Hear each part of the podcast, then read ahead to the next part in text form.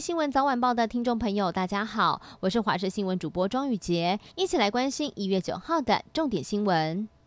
一艘乌石级渔港在今天凌晨是在宜兰县兰阳溪出海口搁浅，一共有五名船员受困。海巡署获报之后，也申请了空中支援。空警总队派出了一架黑鹰直升机前往现场，在上午七点多将受困的渔工全数吊挂上岸，送医检查之后，幸好五个人都安全无恙。台铁区间车在早上九点多发生了急电工松动倾斜的意外，整辆列车就卡在南港站，车上两百零五名的旅客全部都得下车换搭另外一辆车。幸好南港站有三条铁轨，才没有影响到双向列车的运行。而大家原本期待着春节前就要上路的新型电联车 EMU 九百，现在因为德国技师没有办法如期来台，让刹车参数调整测试。是卡关了，看来上路的时间又得延后了。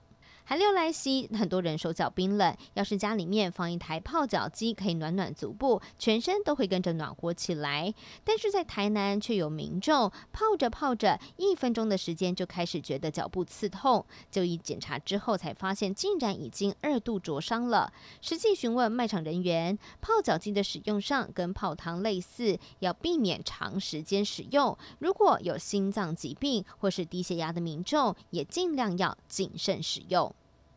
屏东县潮州分局公布辖区内十大容易肇事的路段，以去年来说，两百八十四起的交通事故，其中知名的烧冷冰所在的剑基圆环就占了四十七件。原来是因为有不少的游客为了美食慕名而来，但因为不熟悉路况，因此常常在这里发生车祸。再加上圆环并没有设置红绿灯，汽机车进出圆环有时真的还得靠默契。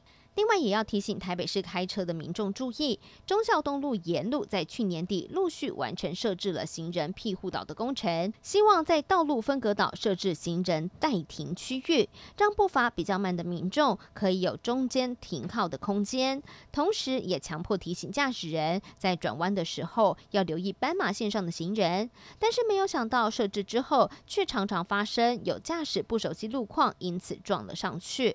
警方就提醒了驾驶。人在转弯的时候，真的要放慢速度，才能够避免发生意外。接连两波的寒流，让台南梅岭的梅花已经开了四成，有不少民众趁着今天太阳出来上山去赏花。当地的花农说，因为受到气候影响，让今年的花期慢了大约两个星期。